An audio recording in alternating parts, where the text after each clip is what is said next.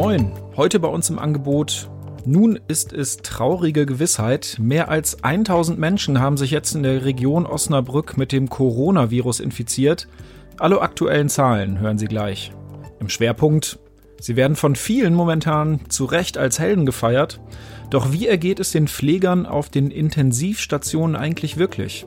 Meine Kollegin Sandra Dorn hat mit einem Pfleger gesprochen. Und im Newsblog geht es heute um Flüchtlingskinder aus Moria und Einkaufsregelungen an Ostern.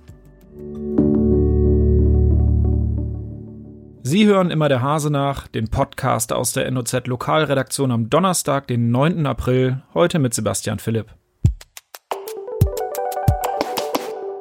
Wie hoch die Dunkelziffer ist, das wissen wir nicht, aber klar ist seit heute, Mehr als 1000 Menschen wurden in Stadt und Landkreis Osnabrück mittlerweile positiv auf das neuartige Coronavirus getestet. Genau genommen waren es am Freitagmorgen 1008. Aufgeteilt auf Stadt und Landkreis Osnabrück sieht das folgendermaßen aus. In der Stadt wurden 371 Menschen positiv getestet, im Landkreis waren es dagegen sogar 637. Interessant ist ein Blick auf die sogenannte Verdopplungszahl. Die zeigt nämlich an, wie viele Tage es rein rechnerisch benötigt, damit sich die Zahl der Infizierten verdoppelt. Je höher diese Zahl ist, desto besser. Schauen wir mal drauf. In der Stadt beträgt die Zahl momentan 13,9. Das heißt also, knapp 14 Tage würde es dauern, bis sich die infizierten Zahl verdoppelt. Das ist ein guter Wert. Im Landkreis steht die Kennzahl dagegen bei 8,9 Tagen. Man muss sagen, es gibt auch eine Krux an dieser Zahl. Die Menschen, die zwar infiziert sind, aber nicht getestet werden, fließen in diese Statistiken nicht mit ein. Werfen wir nochmal einen Blick auf die Statistik. Die Zahl der aktuell Infizierten in Stadt und Landkreis Osnabrück ist im Vergleich zum Vortag etwas gesunken. 570 Personen gelten in der Region als momentan erkrankt, 421 als genesen.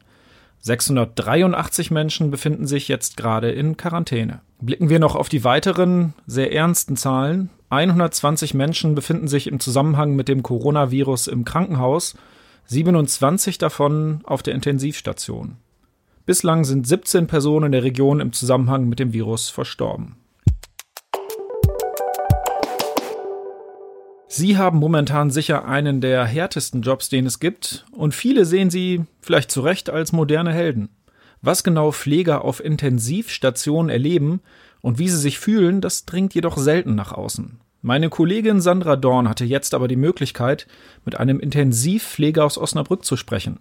Sandra, wer war dein Gesprächspartner? Ich habe mich unterhalten mit Sascha Borgelt. Der ist ähm, Intensivkrankenpfleger auf der Station K2B im Marienhospital.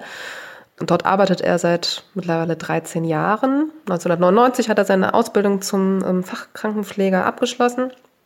Naja, und dementsprechend kennt er die Intensivstation sehr gut. Das ist eigentlich eine internistische Intensivstation, ähm, die jetzt aber ausschließlich für Corona-Patienten vorgehalten wird, die beatmet werden müssen. Und wie ist dein Eindruck jetzt? Wie geht der Mann mit der schwierigen Situation momentan um? Mein Eindruck ist, dass der ähm, Herr Borgelt sehr, sehr souverän damit umgeht. Also wir hatten uns per Videochat unterhalten. Da war er bei sich äh, zu Hause im Wohnzimmer, äh, ich bei mir zu Hause im Wohnzimmer, so wie das heute mittlerweile läuft. Und ähm, ja, wirkte sehr entspannt, also geht da schon sehr souverän mit um. Er sagt, das ist äh, immer schon ein anstrengender Beruf gewesen.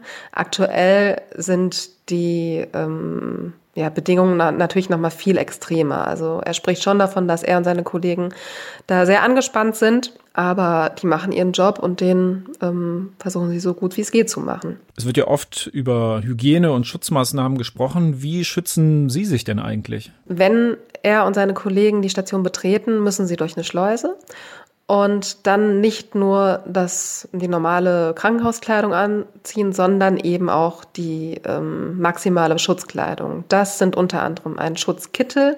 Er ist nicht regenundurchlässig, aber er ist feuchtigkeitsundurchlässig und ähm, vom Tragegefühl her wie eine Regenjacke. Deshalb kam ich jetzt auf den Regen. Ähm, das heißt, ähm, wer da den ganzen Tag drunter arbeitet, so eine Schicht äh, heute früh geht dann zum Beispiel von 6 bis 14 Uhr, ähm, der schwitzt auch. Und ähm, ja, ansonsten trägt man dann noch eine Haube für die Haare, Handschuhe, eine Schutzbrille und eine spezielle Schutzmaske. Das ist nicht die FFP2-Maske, von der man sehr oft hört, sondern sogar die FFP3-Maske, die so gut wie gar keine Viren mehr durchlässt. Wie sind die Arbeitsbedingungen ganz konkret für ihn und seine Kollegen? Ja, und dieses Schutzmaterial müssen die Mitarbeiter die ganze Zeit tragen, sobald, solange sie auf der Station tätig sind.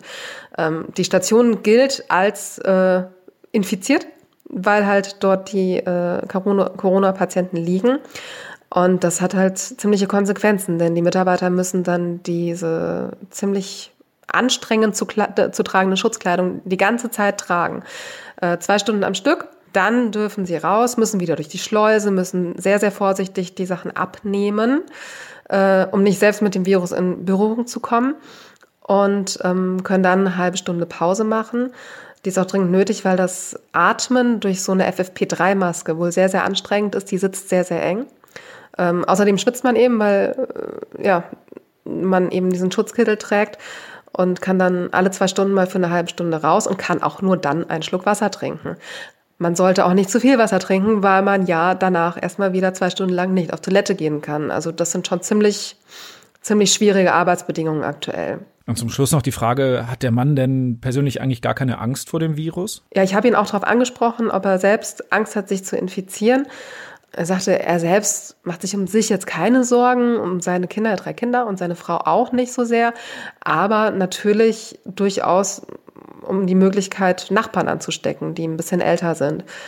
Aber irgendjemand muss ja die Arbeit machen und ähm, dementsprechend versucht er halt im Privaten da sehr, sehr vorsichtig zu sein, um eben dann nicht ältere Nachbarn, Bekannte oder sonstige Leute anzustecken. Aber ähm, für sich selbst hat er eigentlich keine Angst. Danke, Sandra.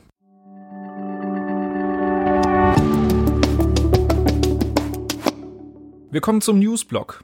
50 Kinder und Jugendliche aus dem Flüchtlingslager Moria auf der griechischen Insel Lesbos kommen auf Initiative von Innenminister Boris Pistorius ja nach Niedersachsen.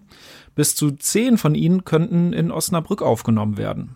Das hat Oberbürgermeister Wolfgang Griesert jetzt angeboten. Ein Ausbruch der Corona-Pandemie wäre ein Desaster, dem die Flüchtlinge schutz- und hilflos ausgeliefert wären, heißt es in einer am Freitag veröffentlichten Mitteilung.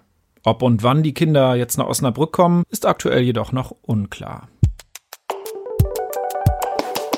Und am Ende der Woche noch ein nicht ganz unwichtiger Hinweis für alle, die am Wochenende ganz dringende Erledigungen machen wollen.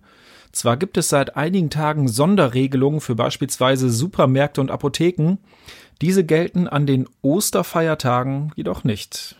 Konkret hatte die Stadt Mitte März erlaubt, dass wegen der Corona-Krise Supermärkte auch an Sonntagen öffnen dürfen, wenn die Abstands- und Hygieneregeln eingehalten werden. Dies gilt jedoch nicht an Karfreitag, Ostersonntag und Ostermontag. Heißt also, Klopapier, Ostereier und den Kamillentee kaufen Sie besser noch heute oder am Samstag. Das war's für heute von Immer der Hase nach. Ich wünsche Ihnen ein schönes Osterfest und hoffe, dass Sie etwas mitnehmen konnten. Wir hören uns dann am Dienstag wieder.